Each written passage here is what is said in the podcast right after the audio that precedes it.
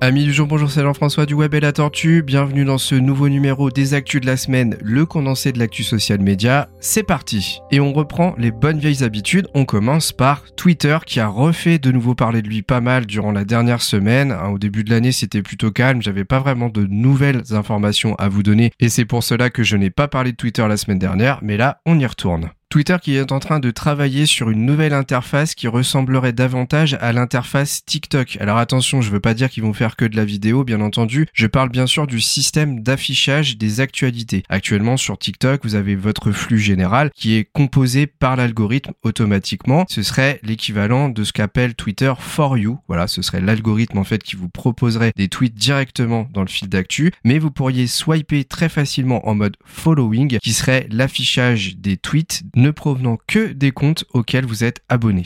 Un nouveau système d'enregistrement en signé va être mis en place. Hein. Vous pouvez déjà enregistrer les tweets dans un, dossier, mais euh, maintenant vous allez pouvoir le faire un peu plus facilement avec une icône qui sera en haut à droite de chaque tweet. Euh, toujours l'icône en forme de signé qu'on connaît un peu partout, qui est la forme d'un marque-page. Quand vous appuierez dessus, ça vous mettra un gros bouton bleu Add to Folder qui veut dire ajouter au dossier. Et lorsque ce sera fait, eh bien l'icône des signés sera totalement grisée, ce qui voudra dire que c'est déjà enregistré. Le changement majeur dont je vous parle déjà depuis plusieurs mois, c'est-à-dire que le débridage du nombre de mots maximal serait passé à 2500 mots, devrait arriver prochainement. Ça va permettre en même temps de pouvoir afficher des textes longs que vous voulez utiliser, puisque jusqu'à présent, dans les tweets, si vous vouliez parler d'un texte assez long, et eh bien souvent vous deviez prendre une capture d'écran et l'intégrer en image au tweet, et ensuite rajouter votre texte au-dessus. Et eh bien là, si vous voulez le faire, ce sera plus facile, mais bien entendu, le but sera aussi d'améliorer la taille de vos messages en la passant à 2500 mots. Alors pour moi c'est un petit peu risqué parce que clairement on rentre dans un réseau social là qui devient un peu plus classique hein, parce que c'était quand même une énorme marque de fabrique le fait de brider la taille des caractères, le nombre de mots à un tweet, c'est quand même euh, le seul réseau social qui a tenu aussi longtemps. Euh, je suis pas sûr que ce soit un bon choix, mais après tout Elon Musk est venu pour un petit peu révolutionner tout cela. C'est normal qu'il fasse des changements drastiques un nouveau système de filtre de recherche,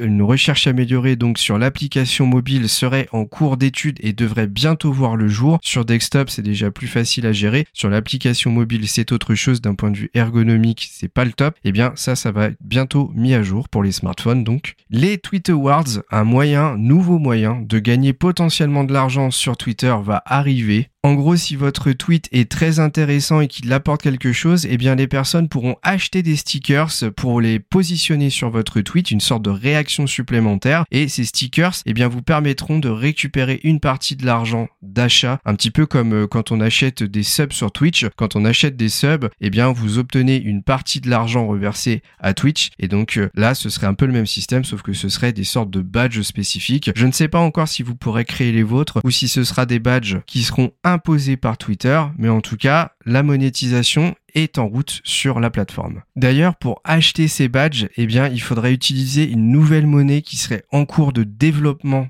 par la société euh, Twitter. Elon Musk a parlé de coin. En fait, ce serait la monnaie interne à la plateforme. On revient à une petite anecdote que j'avais racontée, que j'avais vue l'année dernière, hein, où clairement Elon Musk avait parlé de créer euh, sa fameuse monnaie virtuelle. Et donc, on y va. On est en plein dedans. Hein. Et enfin, attention au risque de désinformation qui revient sur la plateforme puisque plusieurs comptes avaient été bannis par rapport au fait qu'ils donnaient de fausses informations. Mais la semaine dernière, ces comptes ont été en partie remis sur la plateforme, ce qui veut dire que la désinformation va sûrement revenir en masse prochainement. Faites donc attention. Allez, on passe à Meta avec Instagram, petite rétrospective de ce qui s'est passé, de ce qui devrait arriver courant 2023. Déjà, c'est la modification de l'algorithme avec la mise en avant davantage des reels. Cette mise en avant qui fait toujours polémique hein, d'ailleurs, mais une chose pour laquelle j'ai un petit peu moins parlé et qui devrait encore s'accentuer cette année, c'est le fait que cette année, eh bien, l'algorithme d'Instagram va mettre en avant davantage de comptes que on ne connaît pas, entre 15 et 30% de plus pour être précis. Autrement dit, quand on sera dans notre fil d'actualité, euh, que ce soit côté reel ou côté post, normaux, eh bien on aura plus de chances de voir des actus sur lesquels on n'est pas abonné et de personnes qu'on ne connaît pas, puisque l'objectif c'est toujours de se rapprocher un peu plus de euh, l'algorithme de TikTok. On devrait bientôt pouvoir ajouter des musiques à des posts, hein, des musiques qui peut-être nous parlent et qui sont en lien avec le post qu'on vient de créer. On devrait pouvoir planifier jusqu'à 75 jours en avance les reels et les posts. Hein. J'espère que ça va être vite déployé parce que c'est vachement bien ça. Et un système de posts textuels de 60 caractères maximum qui s'appelle les notes qui devrait bientôt arriver. Et les notes, attention, ne sont visibles que pendant 24 heures comme pour les stories normales. Et euh, le but, ce serait de partager une sorte d'émotion ou un état d'esprit euh, du jour ou du moment. Voilà, hein, on verra quand est-ce que ça va être déployé pour tout le monde.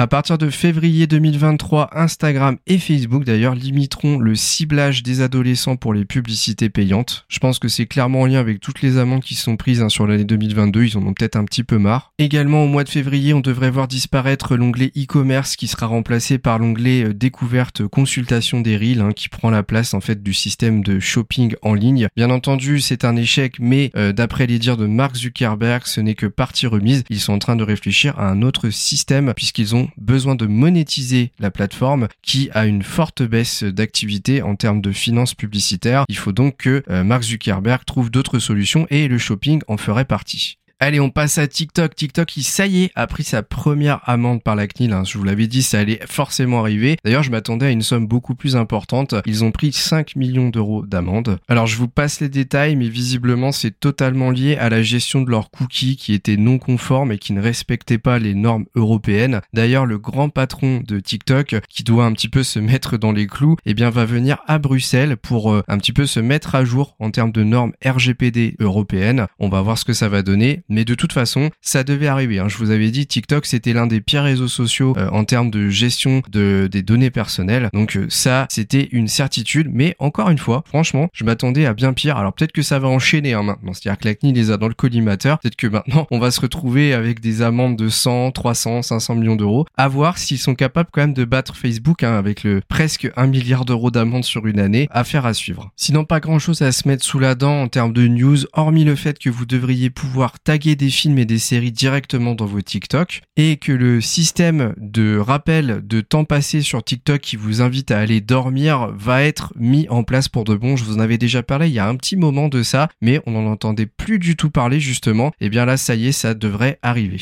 Une petite news Snapchat qui a annoncé euh, il y a quelques jours la fin de son application Snap Camera. En fait, c'est un mode de visio qui vous permettait d'appliquer les filtres de Snapchat directement à votre visage pendant des visioconférences. Eh bien, ça va être arrêté puisque, euh, comme ils le disent, la fin de l'effet de mode est arrivée et c'est un système qui existe depuis 2018. Il avait eu un succès fulgurant à son arrivée et notamment il avait pour but de d'atteindre les cibles de streamers. Comme c'est un effet de mode qui est passé, eh bien, ils ont décidé de l'arrêter. Allez, on passe pour terminer ce podcast à YouTube avec une polémique lancée suite à leur annonce de démonétiser les vidéos qui comportent des gros mots. Vous le saviez certainement, mais actuellement quand on lance une vidéo, qu'on la met en ligne, on peut dire si elle est adaptée aux enfants ou pas. Ce qui pour moi était l'objectif justement de dire bon bah si nos vidéos sont pas adaptées, c'est parce que justement parfois eh bien on a un vocabulaire qui n'est pas adapté ou que le contenu est juste totalement inadapté à euh, des personnes qui sont trop jeunes. Et malgré tout, on pourra euh, se faire démonétiser des vidéos qui de toute façon sont cochées à la base comme n'étant pas adaptées aux enfants. Alors j'ai eu deux chaînes YouTube. La première euh, que vous connaissez, c'est celle sur laquelle je vous parle actuellement, le web et la tortue, qui est quand même un contenu très professionnel et donc je euh, gère mon vocabulaire et je l'adapte. Néanmoins, j'ai eu une autre chaîne YouTube liée à un jeu vidéo où bah, en fait j'avais un, un, public qui était quand même plus, euh, je dirais, hors entreprise et donc je me permettais des fois de, bah, de, laisser mon vocabulaire, je, je dirais, s'étoffer en utilisant des langages un petit peu plus familiers. Et euh, eh bien, ces vidéos que je monétisais, hein, puisque j'avais passé euh, en programme partenaire ma chaîne,